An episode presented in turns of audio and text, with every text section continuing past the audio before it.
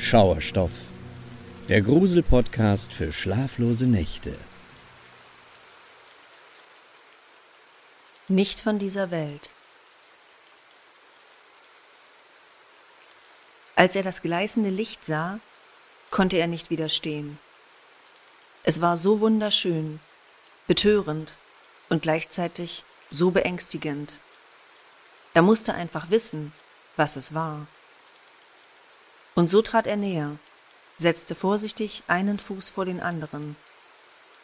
Er konnte hinter sich die Rufe hören, seine Männer, die ihn anflehten, stehen zu bleiben und zu ihnen zurückzukehren.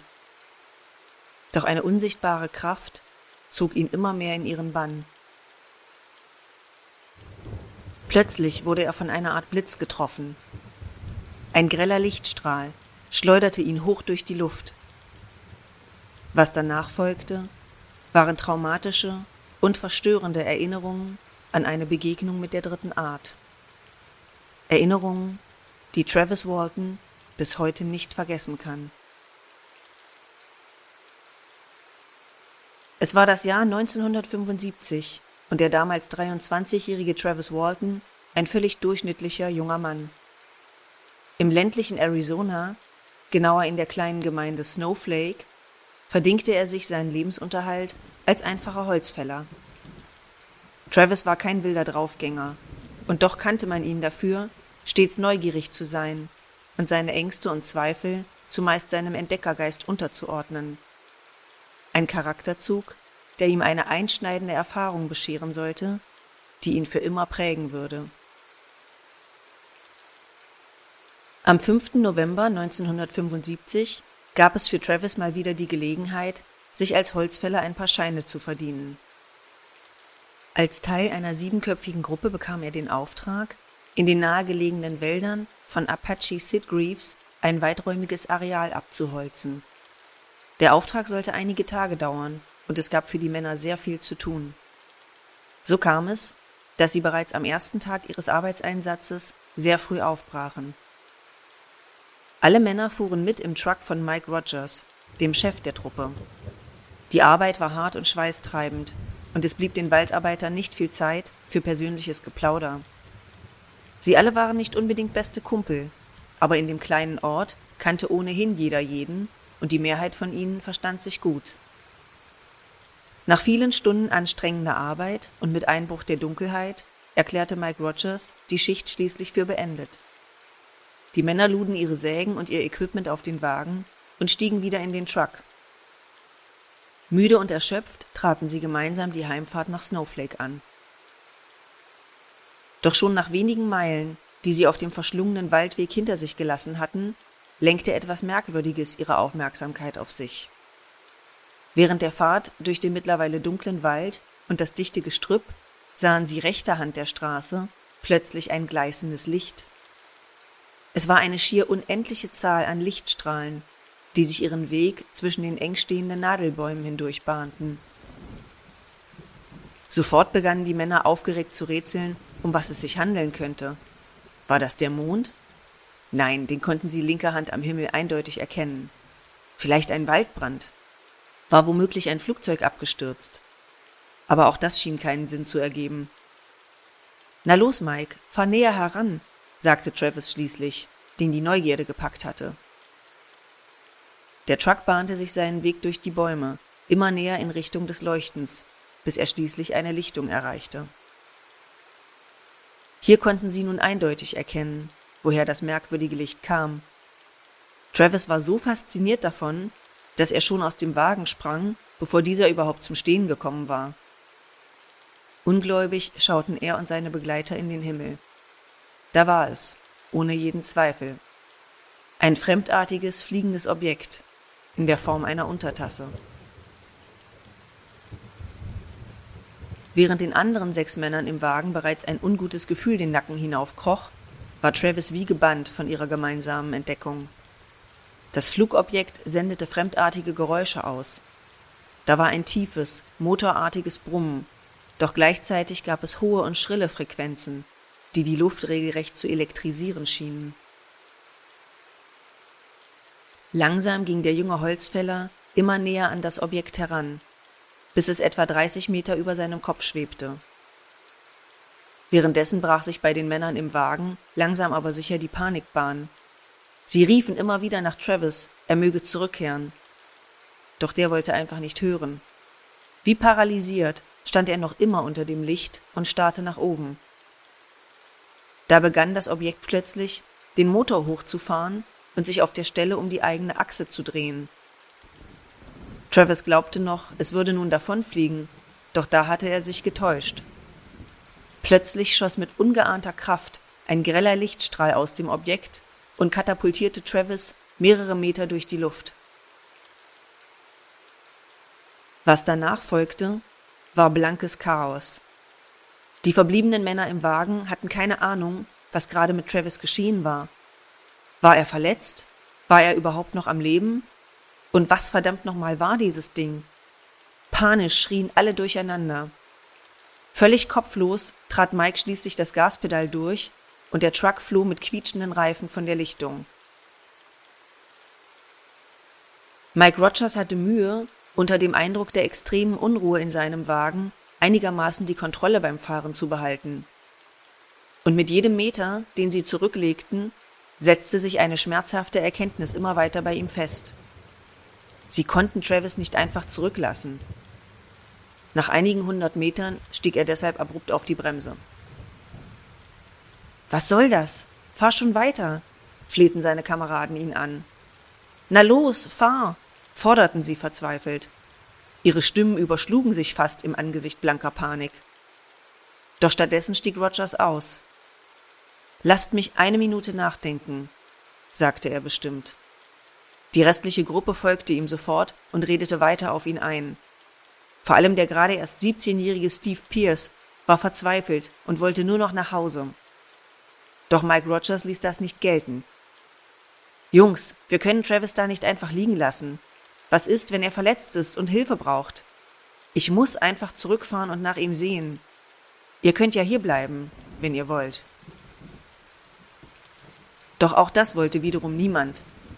Alle Männer stiegen wieder in den Truck, denn keiner wollte allein und schutzlos in der Dunkelheit zurückbleiben. Auf der Rückfahrt zur Lichtung war die Stimmung im Wagen zum Zerreißen angespannt. Was würde sie dort erwarten? War das unheimliche Flugobjekt noch da? Und in welchem Zustand würden sie Travis auffinden? Die meisten unter ihnen gingen davon aus, dass der junge Holzfäller durch den Lichtblitz getötet worden war. Oder vielleicht behaupteten sie das auch nur, um rechtfertigen zu können, warum sie ihn alleine auf der Lichtung zurückgelassen hatten. Mike Rogers ließ dies jedenfalls nicht länger als Rechtfertigung vor sich gelten. Und als sie auf die Lichtung zurückgekehrt waren, erkannte er umso mehr, dass er einen fatalen Fehler begangen hatte. Denn nicht nur das unheimliche Flugobjekt war inzwischen verschwunden, was alle zumindest ein bisschen erleichterte. Auch von Travis war weit und breit keine Spur. Mit Taschenlampen suchten die Männer die Lichtung ab und riefen immer wieder seinen Namen. Doch als Antwort bekamen sie nur die gespenstische Stille des Waldes zu hören als wäre das, was sie soeben erlebt hatten, überhaupt nicht passiert. Mike Rogers brach weinend zusammen. Die Schuld und die Scham, die er in diesem Moment empfand, sollten ihn noch jahrzehntelang verfolgen. Dabei stellt sich rückblickend die Frage, ob er überhaupt etwas für Travis hätte tun können, wenn nicht mal die örtlichen Behörden im Fall des vermissten Holzfällers etwas ausrichten konnten oder wollten. Denn trotz des unguten Bauchgefühls, dass man ihre Geschichte zu Travis Verschwinden nicht sonderlich ernst nehmen würde, meldeten die Männer den Vorfall natürlich noch in derselben Nacht der Polizei. Und die reagierte direkt skeptisch auf die abenteuerliche Geschichte der Holzfäller. Der Sheriff ging sofort davon aus, dass es sich um einen schlechten Scherz handeln musste. Mehr noch, er vermutete, dass die Männer Travis etwas angetan hatten und nun mit der Geschichte von der fliegenden Untertasse davon ablenken wollten. In den folgenden Stunden und Tagen wuchs sich die ohnehin schon traumatische Erfahrung der Waldarbeiter zu einem absoluten Albtraum aus. Sie wurden des Mordes an Travis Walton bezichtigt. Im Rahmen einer groß angelegten Suchaktion, an der die sechs Männer selbstverständlich teilnahmen, mussten sie sich immer wieder mit falschen Anschuldigungen auseinandersetzen. Kommt schon, Jungs, sagte etwa der Chief Deputy am zweiten Tag der Suche. Wenn ihr uns verratet, wo ihr die Leiche versteckt habt, können wir alle nach Hause gehen. Der psychologische Druck auf Mike Rogers und seine Männer machte alles nur noch schlimmer. In der kleinen Gemeinde machten die meisten Menschen inzwischen einen großen Bogen um sie. Die einen, weil sie sie für Spinner hielten, die sich Travis Entführung durch Außerirdische komplett ausgedacht hatten. Die anderen, weil sie sie für Mörder hielten, die skrupellos genug waren, um den Behörden hinterher eine solch hanebüchene Geschichte aufzutischen. Und die Sache wurde nicht besser. Zum einen, weil Travis auch nach drei Tagen weiträumiger und akribischer Suche im County unauffindbar blieb. Zum anderen, weil der Sheriff mittlerweile zu radikaleren Methoden griff, um die vermeintlichen Mörder zu überführen. Er bestellte einen Spezialisten für Lügendetektortests ein. Zunächst waren die Männer von dem Verfahren gar nicht so sehr abgeschreckt. Im Gegenteil, nun hatten sie endlich Gelegenheit zu beweisen, dass sie die Wahrheit sagten. Doch als sie die Fragen vorab lesen durften, die sie im Zuge des Tests beantworten sollten, lief es ihnen eiskalt den Rücken hinunter. Alle Fragen zielten auf den Verdacht ab, dass die Männer Travis angeblich getötet hatten. Von einem Raumschiff oder gar einer möglichen Entführung durch Außerirdische war nirgendwo die Rede. Gleichzeitig konnten die Männer nun keinen Rückzieher mehr machen. Wenn sie den Test nun ablehnten, würden sie sich nur noch verdächtiger machen. Der Experte bestellte jeden Einzelnen in den Verhörraum, um ihn dem Test zu unterziehen. Die Männer schwitzten Blut und Wasser. Zu groß war die Angst, etwas Falsches zu sagen und sich selbst fälschlicherweise zu belasten. Während man heute weiß, dass Lügendetektortests nur wenig Aussagekraft haben, genossen jene Apparate in den 70er Jahren noch eine ganz andere Reputation. Nachdem der Experte alle Zeugen vernommen hatte, ging er zum Büro des Sheriffs. Der ging bereits fest davon aus, dass der Test die gewünschten Ergebnisse geliefert hatte. Und? fragte er erwartungsvoll. Alles Lüge, stimmt's? Hat denn einer gestanden? Im Gegenteil, entgegnete der Experte schroff. Sie alle sagen die Wahrheit. Wobei ich natürlich nicht genau weiß, was das ist. Aber sie alle glauben an das, was sie gesehen haben. Sie haben Travis nicht umgebracht. Und sie haben definitiv irgendetwas gesehen, was sie extrem verstört hat. Während der Sheriff sprachlos zurückblieb, war die Erleichterung bei den sechs Holzfällern natürlich groß. Nicht länger als Mörder in ihrer kleinen Gemeinde beäugt und sich endlich wieder halbwegs normal in der Öffentlichkeit bewegen zu können, war das, was sie sich alle erhofft hatten. Auch wenn das Travis natürlich nicht zurückbrachte. Doch auch in diesem Punkt sollte es bald eine spektakuläre Wendung geben. Am Montag, den 10. November 1975, fünf Tage und sechs Stunden nach Travis Verschwinden, klingelte bei Dwayne Walton um kurz vor Mitternacht das Telefon. Ich bin zurück. Komm und hol mich ab, bitte, sagte eine heisere Stimme am anderen Ende. Dwayne war Travis älterer Bruder und glaubte zunächst an einen bösen Scherz. Nein, ich bin's wirklich, insistierte die Stimme. Sie haben mich zurückgebracht. Der Anrufer bestellte Dwayne zu einer Tankstelle mit Münztelefon, nur wenige Meilen von Snowflake entfernt. Und tatsächlich, als Dwayne sich mit seinem Wagen zögerlich näherte, erkannte er seinen Bruder, der dort zitternd in einer Ecke kauerte. Travis war extrem erschöpft und verängstigt. Doch er lebte. Die anschließende Untersuchung im nächsten Krankenhaus brachte weitere positive Erkenntnisse. So war dem 23-Jährigen offenbar keine Gewalt angetan worden.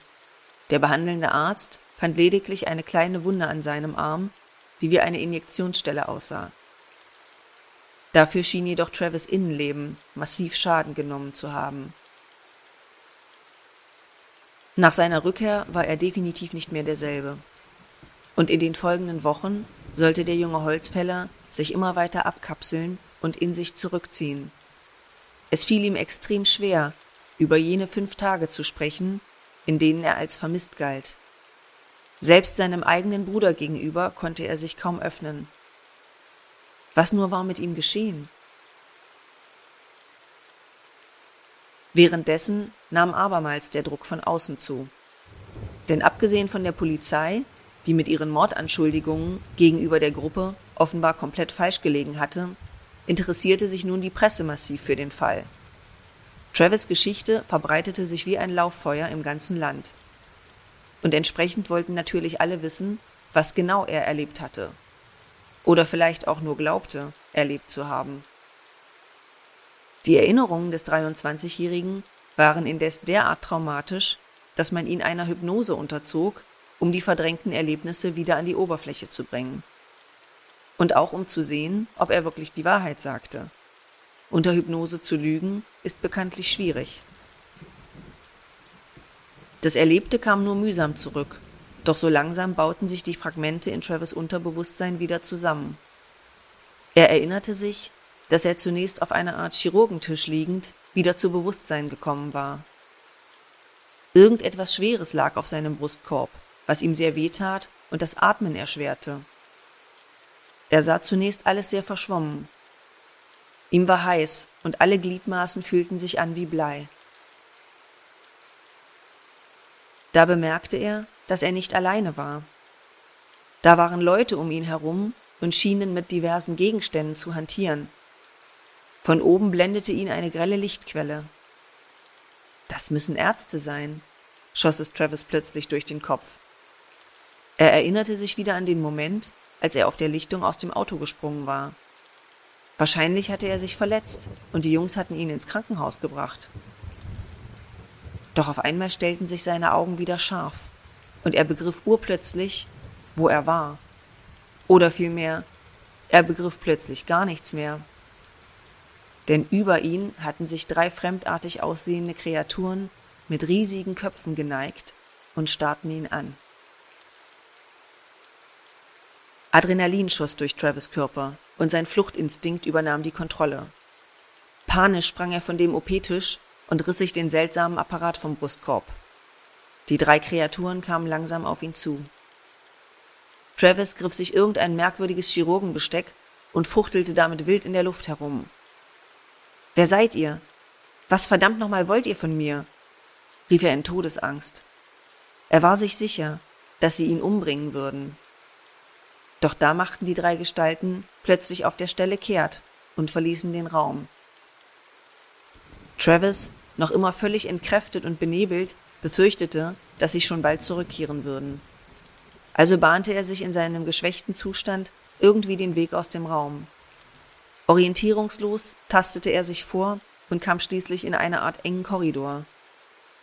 Der Weg verlief in einer Kurve, so dass er weder besonders weit vorausschauen konnte, noch wusste, ob die drei Wesen ihn womöglich verfolgten. Nach einer Weile stieß er auf einen weiteren Raum und schlich vorsichtig hinein. In der engen Kammer gab es nur einen futuristisch aussehenden Stuhl, der wie ein Cockpitsessel aussah. Er war zum Glück leer. Ich muss hier raus, ich muss hier raus, ich muss hier raus, spulten sich in Endlosschleife Travis Gedanken ab. Die Wände der Kammer sahen so aus, als wären es Türen. Doch er fand keine Griffe und auch keine Klinke, um sie zu öffnen. An dem Stuhl gab es eine Vielzahl von Knöpfen. Vielleicht öffnete ja einer von ihnen eine Tür nach draußen. Ohne zu wissen, was er da tat, fingerte Travis an den Knöpfen und Hebeln herum. Es brachte nichts, die Türen blieben weiterhin verschlossen. Da trat plötzlich erneut eine Gestalt in den Raum. Abermals blieb Travis beinahe das Herz stehen, doch dann wich im nächsten Moment die Angst der Erleichterung. Es war ein Mensch in einem Raumanzug. Sofort stürzte Travis auf ihn zu. Hilf mir, beschwor er den Fremden. Wir müssen hier raus. Doch der Fremde im Raumanzug starrte ihn nur stumm an. Wo sind wir hier? Wer sind diese Wesen? Warum antwortest du nicht? sprudelten die Fragen aus Travis heraus, doch sein Gegenüber schwieg einfach weiter. Da bemerkte Travis, dass mit dessen Augen etwas nicht stimmte. Sie wirkten leer und völlig teilnahmslos. War das hier wirklich ein Mensch? da griff der Fremde ihn sanft am Arm und führte ihn aus dem Raum. Resigniert wehrte Travis sich nicht und ging mit. Welche Wahl hatte er schon? Zurück zu den drei furchtbaren Kreaturen wollte er auf keinen Fall. Der Mann in dem Raumanzug führte ihn wieder durch den engen, kurvenförmigen Korridor und durch weitere kleine Räume. Er öffnete schließlich eine Luke, und Travis erkannte, dass es die Rampe des Raumschiffs sein musste. Scheinwerfer blendeten ihn von allen Seiten, als die Rampe vollständig herausgefahren war. Langsam gingen sie zusammen hinunter. Nachdem sich seine Augen allmählich an das Licht gewöhnt hatten, erkannte Travis viele weitere Raumschiffe, die genauso aussahen wie dasjenige, welches er gerade verlassen hatte. Es waren unzählige. Wo war er hier? Die Umgebung sah nicht gerade nach Snowflake, Arizona aus. Die Landschaft war karg und gleichförmig. Keine Vegetation und keinerlei Zeichen von Zivilisation ließen irgendwelche Rückschlüsse auf den Ort zu. Alles war grau in grau. Der fremde Mann führte ihn in ein anderes Raumschiff hinein. Abermals in einer kleinen Kammer angekommen, sah Travis sich dieses Mal drei humanoiden Personen gegenüber. Würden diese ihm endlich helfen? Doch auch in ihrem emotionslosen Blick erkannte der junge Mann, dass etwas mit ihnen nicht stimmen konnte. Wortlos packten sie ihn und hielten ihn mit schier übermenschlicher Kraft fest, während einer von ihnen eine Art Plastikmaske über sein Gesicht stülpte. Hier reißt die Erinnerung von Travis Walton ab. Im nächsten Moment fand er sich völlig durchnässt in einem Straßengraben neben dem Highway liegend wieder, von wo aus er bis zu der Tankstelle lief, um seinen Bruder anzurufen. Es sollten noch einige Wochen vergehen, bis Travis die anderen Männer aus der Holzfällertruppe schließlich wiedersah. Man traf sich im Haus von Chef Mike Rogers. Sie alle waren natürlich heilfroh, dass Travis zurückgekehrt war und auch, dass dieser Albtraum aus Mordanschuldigungen damit endgültig vom Tisch war. Und trotzdem herrschte bei dem Treffen gedrückte Stimmung. Vor allem Mike war noch immer von dem schlechten Gewissen und der Scham geplagt, weil er in Panik weggefahren war, nachdem Travis von dem Lichtblitz getroffen wurde. Dabei hatte der 23-Jährige ihm mittlerweile längst verziehen. Travis erzählte noch einmal, was ihm seit seinem Verschwinden am 5. November widerfahren war.